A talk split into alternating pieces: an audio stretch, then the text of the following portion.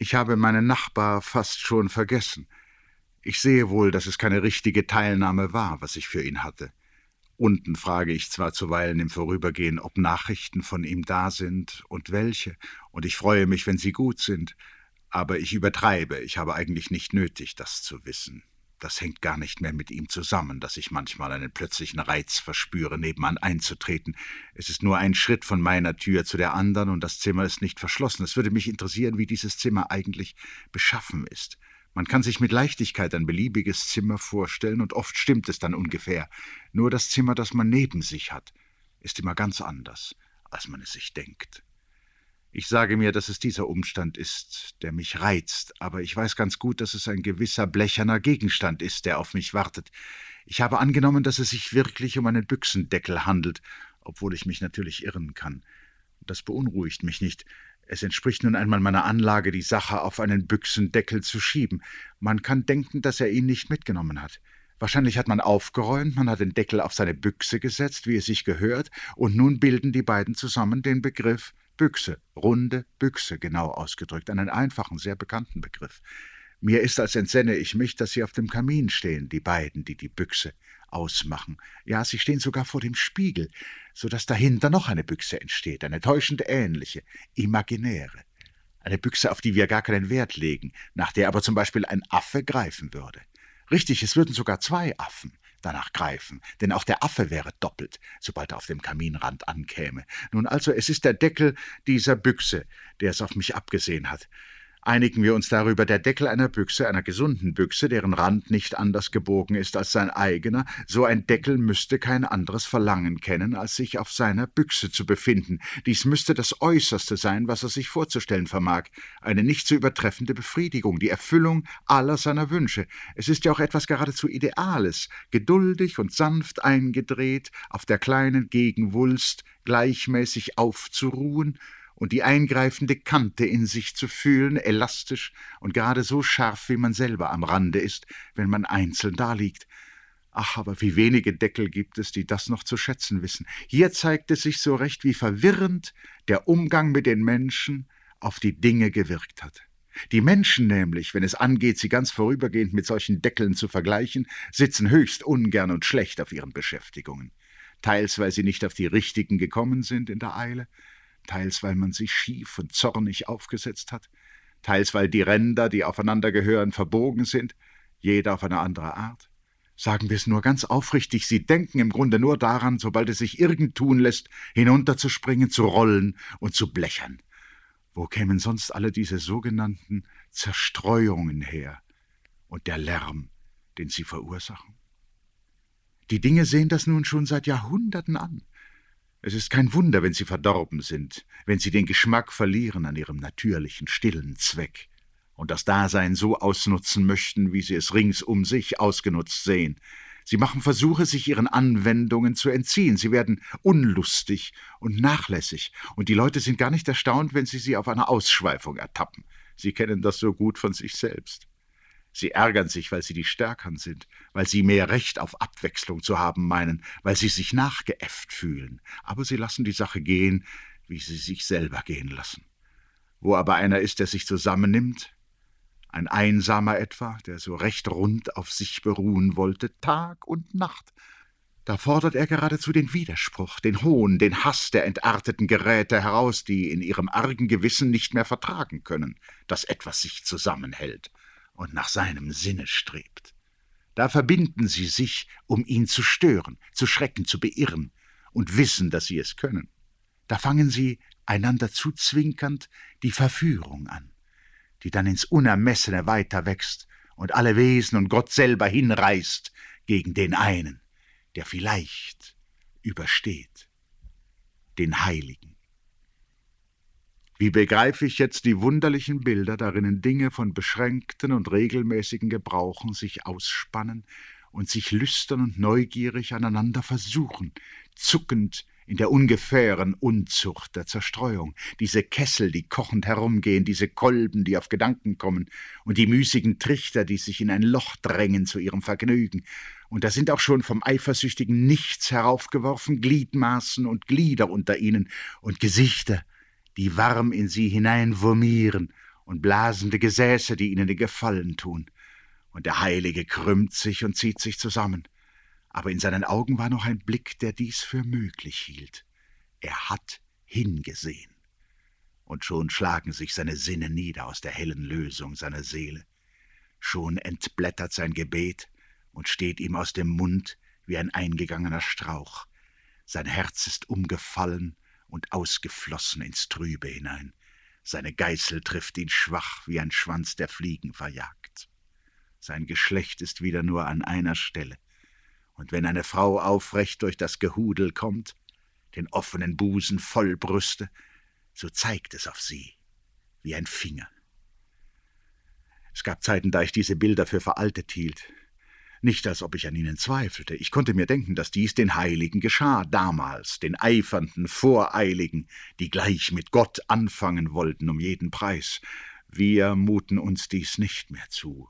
Wir ahnen, dass er zu schwer ist für uns, dass wir ihn hinausschieben müssen, um langsam die lange Arbeit zu tun, die uns von ihm trennt.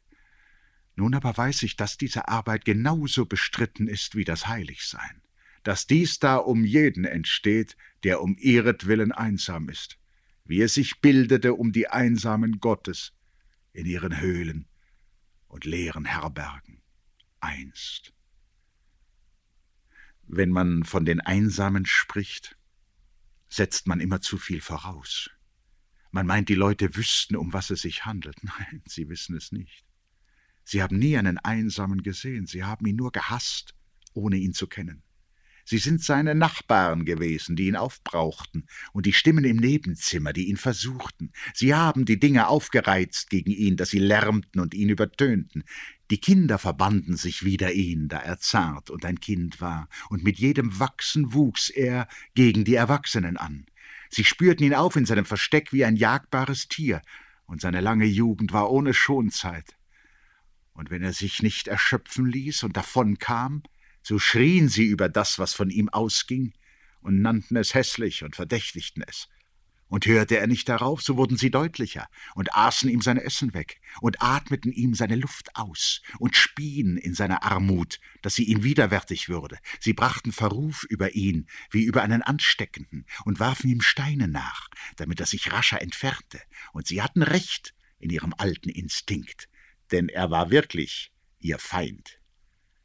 Aber dann, wenn er nicht aufsah, besannen sie sich Sie ahnten, dass sie ihm mit alledem seinen Willen taten, dass sie ihn in seinem Alleinsein bestärkten und ihm halfen, sich abzuscheiden von ihnen, für immer.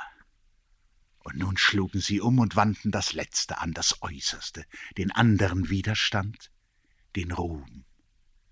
Und bei diesem Lärmen blickte fast jeder auf und wurde zerstreut. Diese Nacht ist mir das kleine grüne Buch wieder eingefallen, das ich als Knabe einmal besessen haben muss, und ich weiß nicht, warum ich mir einbilde, dass es von Mathilde Brahe stammte. Es interessierte mich nicht, da ich es bekam, und ich las es erst mehrere Jahre später, ich glaube in der Ferienzeit auf Ulsgaard aber wichtig war es mir vom ersten Augenblick an. Es war durch und durch voller Bezug, auch äußerlich betrachtet. Das Grün des Einbands bedeutete etwas, und man sah sofort ein, dass es innen so sein musste, wie es war. Als ob das verabredet worden wäre, kam zuerst dieses glatte, weiß in weiß gewässerte Vorsatzblatt und dann die Titelseite, die man für geheimnisvoll hielt. Es hätten wohl Bilder drin sein können, so sah es aus, aber es waren keine, und man musste fast wider Willen zugeben, dass auch das in der Ordnung sei. Es entschädigte einen irgendwie an einer bestimmten Stelle, das schmale Leseband zu finden, das mürbe und ein wenig schräg, rührend in seinem Vertrauen, noch rosa zu sein, seit Gott weiß wann immer zwischen den gleichen Seiten lag. Vielleicht war es nie benutzt worden, und der Buchbinder hat es rasch und fleißig da hineingebogen, ohne recht hinzusehen. Möglicherweise aber war es kein Zufall. Es konnte sein, dass jemand dort zu lesen aufgehört hatte, der nie wieder las, dass das Schicksal in diesem Moment an seiner Türe klopfte, um ihn zu beschäftigen, dass er weit von allen Büchern weggeriet, die doch schließlich nicht das Leben sind. Das war nicht zu erkennen, ob das Buch weitergelesen worden war. Man konnte sich auch denken, dass es sich einfach darum handelte, diese Stelle aufzuschlagen wieder und wieder, und dass es dazu gekommen war, wenn auch manchmal erst spät in der Nacht. Jedenfalls hatte ich eine Scheu vor den beiden Seiten, wie vor einem Spiegel, vor dem jemand steht. Ich habe sie nie gelesen. Ich weiß überhaupt nicht, ob ich das ganze Buch gelesen habe. Es war nicht sehr stark, aber es standen eine Menge Geschichten drin, besonders am Nachmittag dann war immer eine da, die man noch nicht kannte. Ich erinnere nur noch zwei. Ich will sagen, welche. Das Ende des Grisha Otrebjow und Karls des kühnen Untergang. Gott weiß, ob es mir damals Eindruck machte, aber jetzt, nach so vielen Jahren, entsinne ich mich der Beschreibung, wie der Leichnam des falschen Zaren unter die Menge geworfen worden war und da lag, drei Tage, zerfetzt und zerstochen und eine Maske vor dem Gesicht. Es ist natürlich gar keine Aussicht, dass mir das kleine Buch je wieder in die Hände kommt, aber diese Stelle muss merkwürdig gewesen sein. Ich hätte auch Lust nachzulesen, wie die Begegnung mit der Mutter verlief. Er mag sich sehr sicher gefühlt haben, da er sie nach Moskau kommen ließ. Ich bin sogar überzeugt, dass er zu jener Zeit so stark an sich glaubte, dass er in der Tat seine Mutter zu berufen meinte. Und diese Marina Goy, die in schnellen Tagreisen aus ihrem dürftigen Kloster kam, gewann ja auch alles, wenn sie zustimmte. Ob aber seine Unsicherheit nicht gerade damit begann, dass sie ihn anerkannte? Ich bin nicht abgeneigt zu glauben, die Kraft seiner Verwandlung hätte darin beruht, niemandes Sohn mehr zu sein. Das ist schließlich die Kraft aller jungen Leute, die fortgegangen sind. Das Volk, das sich ihn erwünschte, ohne sich einen vorzustellen, machte ihn nur noch freier und unbegrenzter in seinen Möglichkeiten, aber die Erklärung der Mutter hatte, selbst als bewusster Betrug, noch die Macht, ihn zu verringern. Sie hob ihn aus der Fülle seiner Erfindung, sie beschränkte ihn auf ein müdes Nachahmen, sie setzte ihn auf den Einzelnen herab, der er nicht war. Sie machte ihn zum Betrüger. Und nun kam, leiser auflösend, diese Marina Mnitschek hinzu, die ihn auf ihre Art leugnete, indem sie, wie sich später erwies, nicht an ihn glaubte, sondern an jeden. Ich kann natürlich nicht dafür einstehen, wie weit das alles in jener Geschichte berücksichtigt war. Dies scheint mir wäre zu erzählen gewesen. Aber auch abgesehen davon ist diese Begebenheit durchaus nicht veraltet. Es wäre jetzt ein Erzähler denkbar, der viel Sorgfalt an die letzten Augenblicke wendete. Er hätte nicht Unrecht. Es geht eine Menge in ihnen vor, wie er aus dem innersten Schlaf ans Fenster springt, und über das Fenster hinaus in den Hof zwischen die Wachen. Er kann allein nicht auf, sie müssen ihm helfen, wahrscheinlich ist der Fuß gebrochen. An zwei von den Männern gelehnt fühlt er, dass sie an ihn glauben. Er sieht sich um, auch die anderen glauben an ihn. Sie dauern ihn fast, diese riesigen Strelitzen. Es muss weit gekommen sein. Sie haben Iwan Grosny gekannt in all seiner Wirklichkeit und glauben an ihn. Er hätte Lust, sie aufzuklären, aber den Mund öffnen hieße einfach schreien. Der Schmerz im Fuß ist rasend, und er hält so wenig von sich in diesem Moment, dass er nichts weiß als den Schmerz. Und dann ist keine Zeit. Sie drängen heran, er sieht den Schuiski und hinter ihm alle, gleich wird es vorüber sein. Aber da schließen sich seine Wachen, sie geben ihn nicht auf, und ein Wunder geschieht. Der Glauben dieser alten Männer pflanzt sich fort, auf einmal will niemand mehr vor. Schuiski, dicht vor ihm, ruft verzweifelt nach einem Fenster hinauf. Er sieht sich nicht um, er weiß, wer dort steht. Er begreift, dass es still wird, ganz ohne Übergang still. Jetzt wird die Stimme kommen, die er von damals her kennt, die hohe, falsche Stimme, die sich überanstrengt. Und da hört er die Zarin Mutter, die ihn verleugnet. Bis hierher geht die Sache von selbst, aber nun bitte einen Erzähler, einen Erzähler, denn von den paar Zeilen, die noch bleiben, muss Gewalt ausgehen über jeden Widerspruch hinaus. Ob es gesagt wird oder nicht, man muss darauf schwören, dass zwischen Stimme und Pistolenschuss, unendlich zusammengedrängt, noch einmal Wille und Macht in ihm war, alles zu sein. Sonst versteht man nicht, wie glänzend konsequent es ist, dass sie sein Nachtkleid durchbohrten und in ihm herumstachen, ob sie auf das Harte einer Person stoßen würden, und dass er im Tode doch noch die Maske trug, drei Tage lang. auf die er fast schon verzichtet hatte. Wenn ich's nun bedenke, so scheint es mir seltsam, dass in demselben Buche der Ausgang dessen erzählt wurde, der sein ganzes Leben lang einer war, der gleiche, hart und nicht zu ändern wie ein Granit und immer schwerer auf allen, die ihn ertrugen. Es gibt ein Bild von ihm in Dijon, aber man weiß es auch so, dass er kurz, quer, trotzig war und verzweifelt. Nur an die Hände hätte man vielleicht nicht gedacht. Es sind arg warme Hände, die sich immerfort kühlen möchten und sich unwillkürlich auf Kaltes legen, gespreizt mit Luft zwischen allen Fingern. In diese Hände konnte das Blut hineinschießen, wie es einem zu Kopf steigt, und geballt waren sie wirklich wie die Köpfe von Tollen, tobend von Einfällen. Es gehörte unglaubliche Vorsicht dazu, mit diesem Blute zu leben. Der Herzog war damit eingeschlossen in sich selbst, und zu Zeiten fürchtete er's wenn es um ihn herumging, geduckt und dunkel. Es konnte ihm selber grauenhaft fremd sein, dieses behende, halb portugiesische Blut, das er kaum kannte. Oft ängstigte es ihn, dass es ihn im Schlafe anfallen könnte und zerreißen. Er tat, als bändigte er's, aber er stand immer in seiner Furcht. Er wagte nie eine Frau zu lieben, damit es nicht eifersüchtig würde und so reißend war es, dass Wein nie über seine Lippen kam. Statt zu trinken, sänftigte er es mit Rosenmus. Doch einmal trank er im Lager vor Lausanne, als Grandson verloren war. Da war er krank und abgeschieden und trank viel puren Wein, aber damals schlief sein Blut. In seinen sinnlosen letzten Jahren verfiel es manchmal in diesen schweren, tierischen Schlaf. Dann zeigte es sich, wie sehr er in seiner Gewalt war denn wenn es schlief, war er nichts. Dann durfte keiner von seiner Umgebung herein, er begriff nicht, was sie redeten, den fremden Gesandten konnte er sich nicht zeigen, öd wie er war, dann saß er und wartete, dass es aufwachte, und meistens fuhr es mit einem Sprunge auf und brach aus dem Herzen aus und brüllte.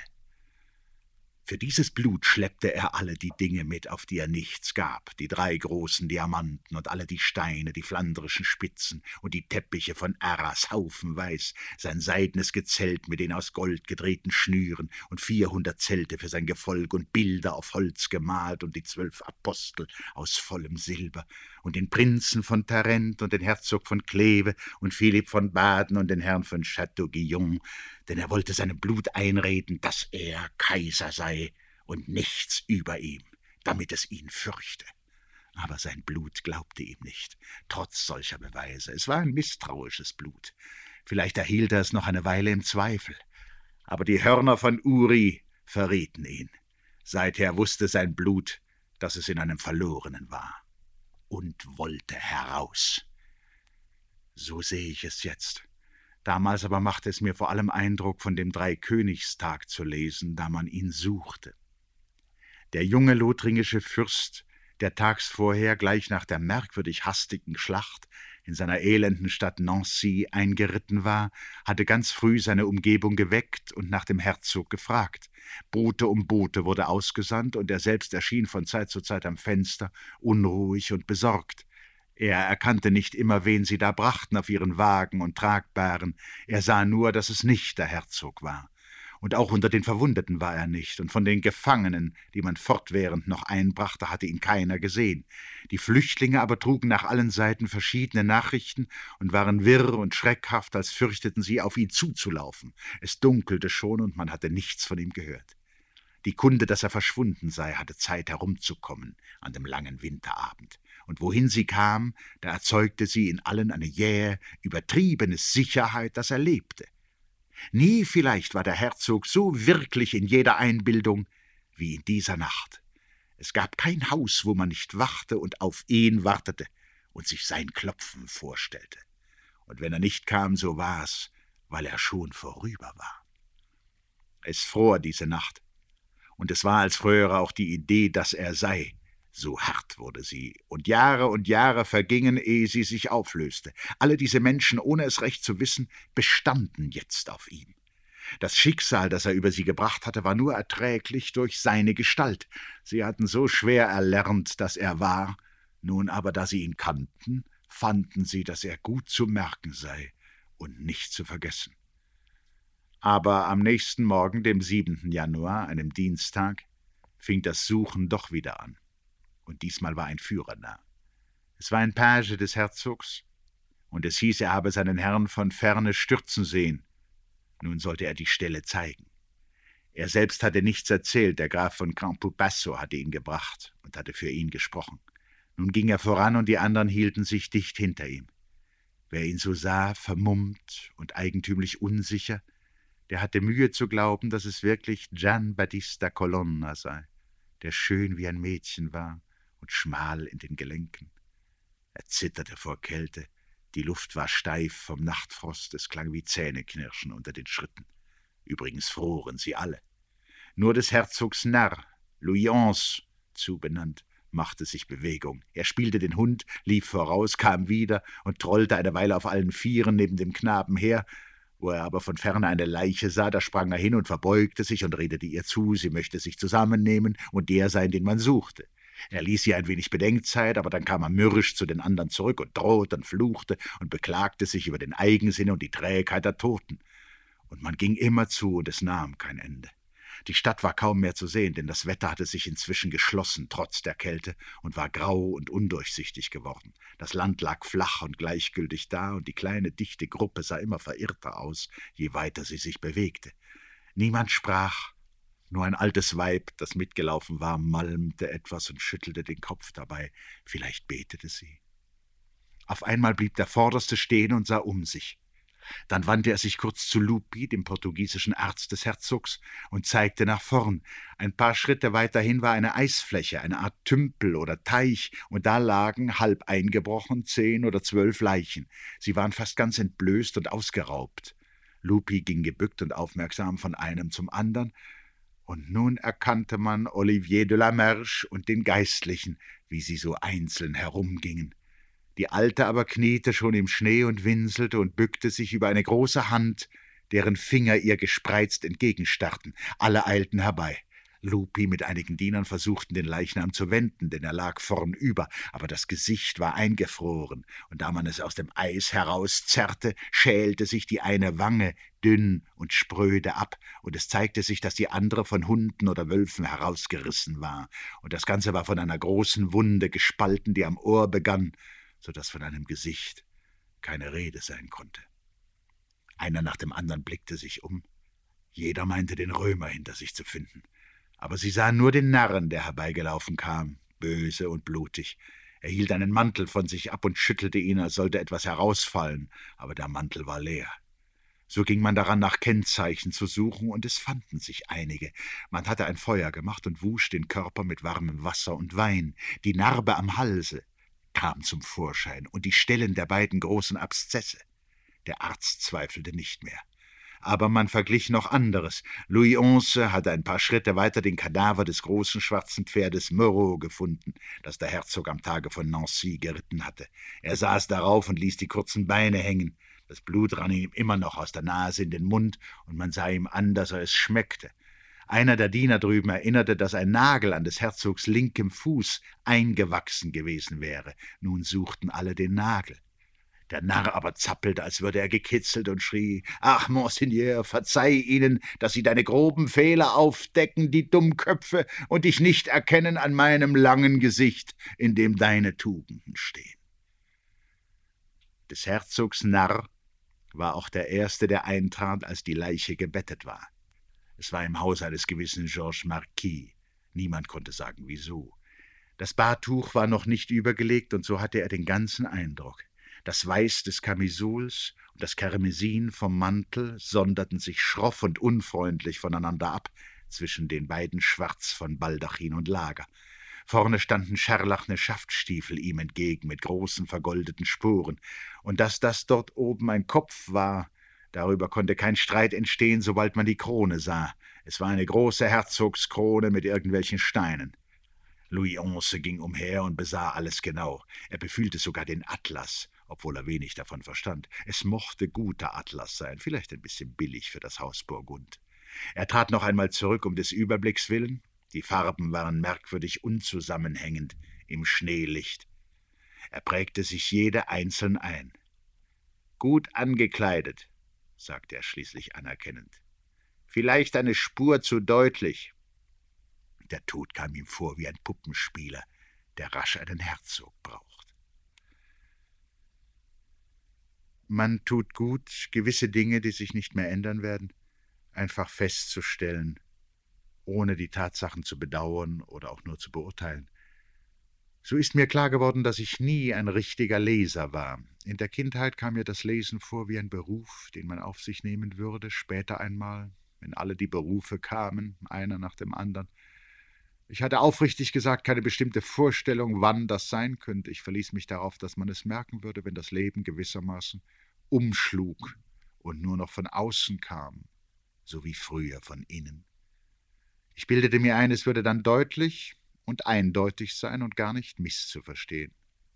Durchaus nicht einfach, im Gegenteil recht anspruchsvoll, verwickelt und schwer meinetwegen, aber immerhin sichtbar.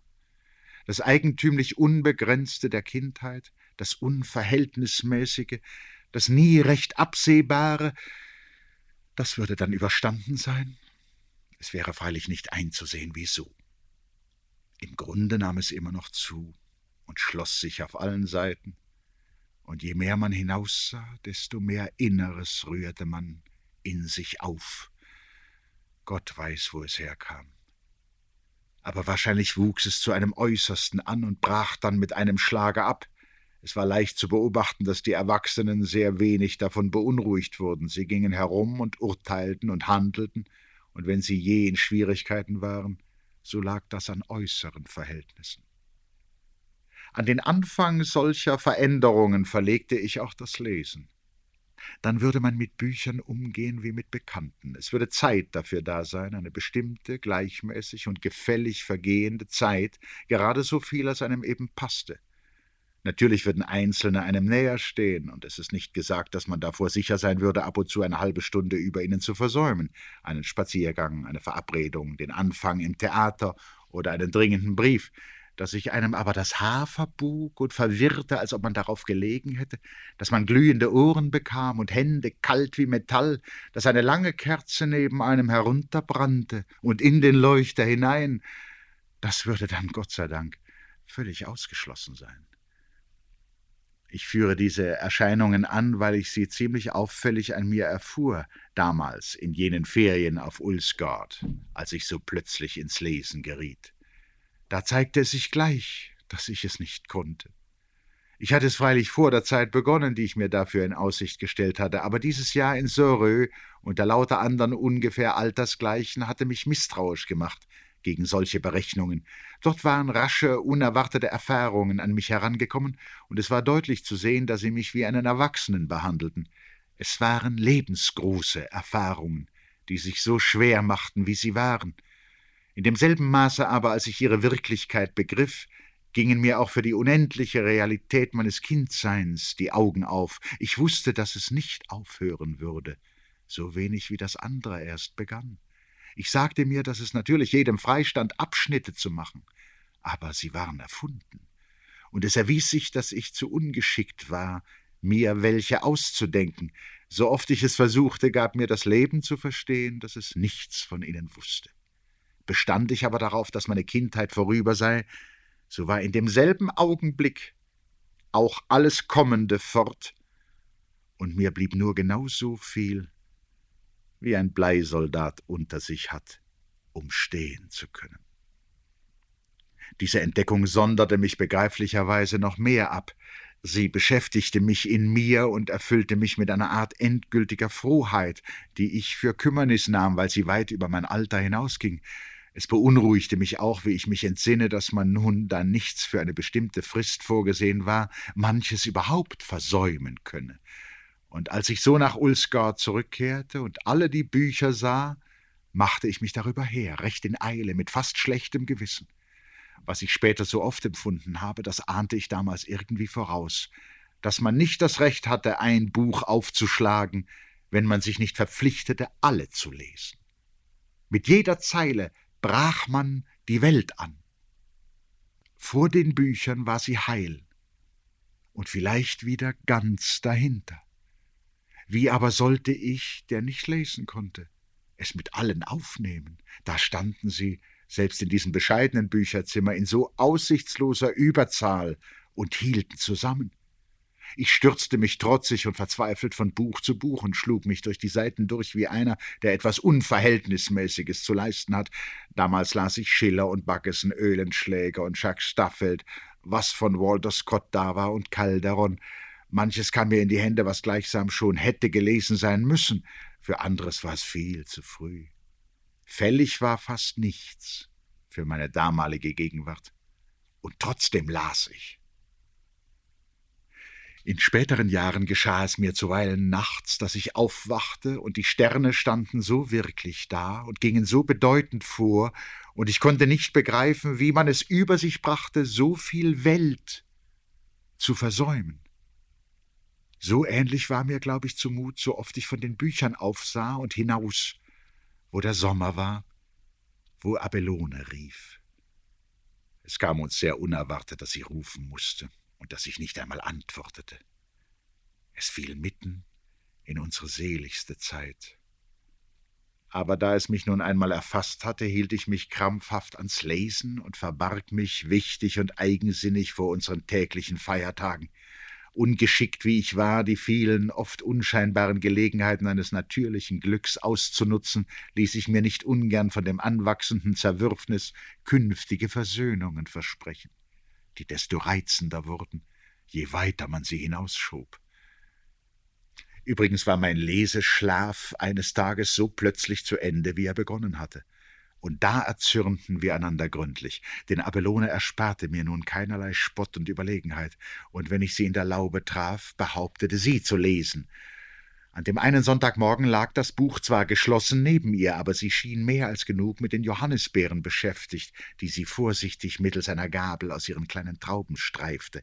Es muss dies eine von jenen Tagesfrühen gewesen sein, wie es solche im Juli gibt, neue, ausgeruhte Stunden, in denen überall etwas Frohes, Unüberlegtes geschieht. Aus Millionen kleinen, ununterdrückbaren Bewegungen setzt sich ein Mosaik überzeugtesten Daseins Lebens zusammen. Die Dinge schwingen ineinander hinüber und hinaus in die Luft, und ihre Kühle macht den Schatten klar und die Sonne zu einem leichten geistigen Schein. Da gibt es im Garten keine Hauptsache. Alles ist überall, und man müsste in allem sein, um nichts zu versäumen. In Abelones kleiner Handlung aber war das Ganze nochmal. Es war so glücklich erfunden, gerade dies zu tun und genau so, wie sie es tat. Ihre im schattigen hellen Hände arbeiteten einander so leicht und einig zu, und vor der Gabel sprangen mutwillig die runden Beeren her in die mit tauduffem Weinblatt ausgelegte Schale hinein, wo schon andere sich häuften, rote und blonde, glanzlichternd mit gesunden Kernen im herben Innern. Ich wünschte unter diesen Umständen nichts als zuzusehen aber da es wahrscheinlich war, dass man mir's verwies, ergriff ich, auch um mich unbefangen zu geben, das Buch, setzte mich an die andere Seite des Tisches und ließ mich, ohne lange zu blättern, irgendwo damit ein. Wenn du doch wenigstens laut läsest, leserich, sagte Abelone nach einer Weile. Das klang lange nicht mehr so streitsüchtig, und da es meiner Meinung nach ernstlich Zeit war, sich auszugleichen, las ich sofort laut, immerzu bis zu einem Abschnitt und weiter die nächste Überschrift an Bettine. Nein, nicht die Antworten, unterbrach mich Abelone und legte auf einmal, wie erschöpft, die kleine Gabel nieder. Gleich darauf lachte sie über das Gesicht, mit dem ich sie ansah. Mein Gott, was hast du schlecht gelesen, Malte? Da musste ich zugeben, dass ich keinen Augenblick bei der Sache gewesen sei. Ich las nur, damit du mich unterbrichst gestand ich und wurde heiß und blätterte zurück nach dem Titel des Buches. Nun wusste ich erst, was es war. Warum denn nicht die Antworten? fragte ich neugierig. Es war, als hätte Abelone mich nicht gehört. Sie saß da in ihrem lichten Kleid, als ob sie überall innen ganz dunkel würde, wie ihre Augen wurden. Gib her, sagte sie plötzlich wie im Zorn und nahm mir das Buch aus der Hand und schlug es richtig dort auf, wo sie es wollte, und dann las sie einen von Bettinens Briefen. Ich weiß nicht, was ich davon verstand, aber es war, als würde mir feierlich versprochen, dieses alles einmal einzusehen. Und während ihre Stimme zunahm und endlich fast jener glich, die ich vom Gesang her kannte, schämte ich mich, dass ich mir unsere Versöhnung so gering vorgestellt hatte, denn ich begriff wohl, dass sie das war. Aber nun geschah sie irgendwo, ganz im Großen, weit über mir, wo ich nicht hinreichte. Das Versprechen erfüllt sich noch immer. Irgendwann ist dasselbe Buch unter meine Bücher geraten, unter die paar Bücher, von denen ich mich nicht trenne. Nun schlägt es sich auch mir an den Stellen auf, die ich gerade meine, und wenn ich sie lese, so bleibt es unentschieden, ob ich an Bettine denke oder an Abelone. Nein, Bettine ist wirklicher in mir geworden. Abelone, die ich gekannt habe, war wie eine Vorbereitung auf sie, und nun ist sie mir in Bettine aufgegangen wie in ihrem eigenen unwillkürlichen Wesen, denn diese wunderliche Bettine hat mit allen ihren Briefen Raum gegeben, geräumigste Gestalt, sie hat von Anfang an sich im Ganzen so ausgebreitet, als wär sie nach ihrem Tod. Überall hat sie sich ganz weit ins Sein hineingelegt, zugehörig dazu, und was ihr geschah, das war ewig in der Natur. Dort erkannte sie sich und löste sich beinahe schmerzhaft heraus, erriet sich mühsam zurück wie aus Überlieferungen, beschwor sich wie einen Geist und hielt sich aus. Eben warst du noch, Bettine, ich seh dich ein. Ist nicht die Erde noch warm von dir und die Vögel lassen noch Raum für deine Stimme? Der Tau ist ein anderer, aber die Sterne sind noch die Sterne deiner Nächte. Oder ist nicht die Welt überhaupt von dir? Denn wie oft hast du sie in Brand gesteckt mit deiner Liebe und hast sie lodern sehen und aufbrennen und hast sie heimlich durch eine andere ersetzt, wenn alle schliefen. Du fühltest dich so recht im Einklang mit Gott, wenn du jeden Morgen eine neue Erde von ihm verlangtest, damit doch alle drankämen, die er gemacht hatte.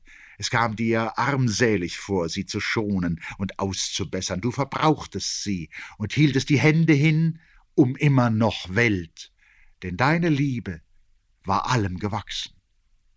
Wie ist es möglich, dass nicht noch alle erzählen von deiner Liebe? Was ist denn seither geschehen, was merkwürdiger war? Was beschäftigt sie denn?